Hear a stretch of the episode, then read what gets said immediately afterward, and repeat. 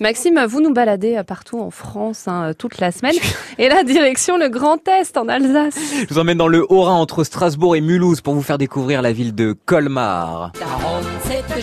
Voilà, Ah c'est du folklore alsacien.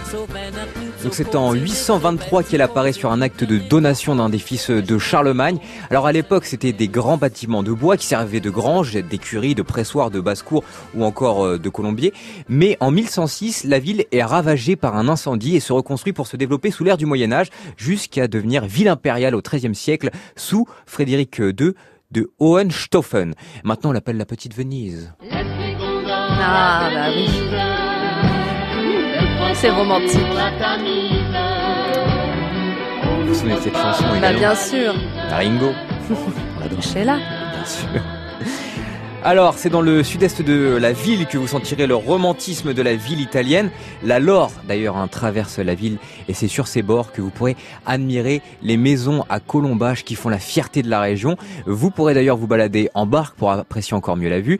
Et euh, si les traditionnelles maisons à colombage font la renommée de Colmar, les remarquables maisons bourgeoises ne manqueront pas d'attirer votre attention. On peut citer entre autres la maison Adolphe, qui est la plus ancienne maison de Colmar, ou encore la maison Pfeister, datant du XVIe siècle, parée d'un très bel oriel d'angle et qui a de riches peintures murales. Sans oublier la majestueuse maison des têtes, édifice du XVIIe siècle de style renaissance allemande, décoré de 111 masques et d'un magnifique oriel de trois étages. Mais Colmar, c'est aussi sa gastronomie et ses vins emblématiques comme le Riesling, le Muscat, Ah bah le oui. Gewürztraminer à consommer avec euh, modération, qui pourront accompagner vos choucroutes, flammekuche, minster, kouglof, que vous pourrez déguster dans les traditionnels Weinstube. Et qu'est-ce qu'on peut y faire exactement Vous à pouvez Colmar? euh, visiter le musée Unterlinden qui se trouve dans un couvent du XIIIe siècle avec euh, ses collections d'archéologie, d'art ancien, d'art décoratif, d'art moderne ou encore euh, contemporain autour du chef-d'œuvre du musée, le retable d'Issenheim de Matthias Grunwald et de Nicolas de Haguenau.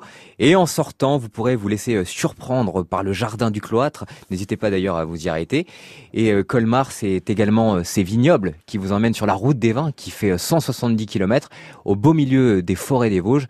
Et euh, ça, pour le coup, vraiment, allez faire un tour du côté euh, du Haut-Rhin, car euh, Colmar et ses environs sont des trésors de nos régions que je vous invite à découvrir si vous allez un de ces quatre à Europa Park. Ah oui, c'est que c'est génial pas très ça loin, aussi. effectivement.